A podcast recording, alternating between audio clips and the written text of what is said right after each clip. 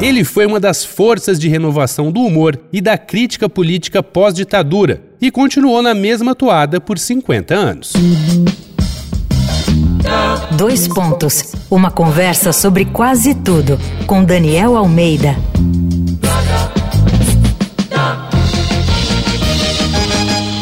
Esse é mais um episódio da série Sem Tanga Nem Capa aqui do Dois Pontos. Como o assunto são HQs, a gente tem que falar do Angeli.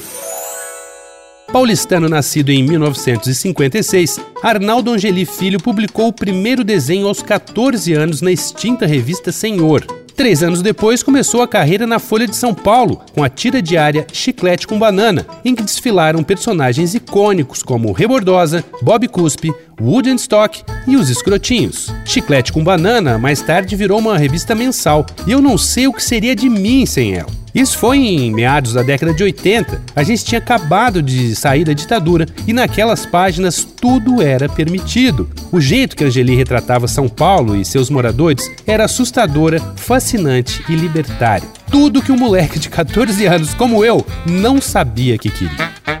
Mas com o tempo, Angeli deixou de lado seus personagens conhecidos e se aventurou em um trabalho mais experimental, mais denso e elaborado. Fez histórias também com suas charges políticas por mais de quatro décadas. Não à toa, ele foi eleito o melhor chargista brasileiro por 16 anos consecutivos na premiação HQ Mix. E como Angeli é maior que qualquer página de papel, em 2021, uma de suas criações mais emblemáticas ganhou versão nos cinemas. Bob Cuspe, Nós Não Gostamos de Gente, do diretor César Cabral. O impressionante longa em stop motion levou o prêmio da mostra Contre-Champ do Festival de Annecy, o mais importante dedicado à animação no mundo. E não vai dar tempo de falar dos livros, exposições, séries de TV e outros filmes inspirados na obra do homem. Como se sabe, Angeli se aposentou dos desenhos diários na Folha depois de ser diagnosticado com afasia.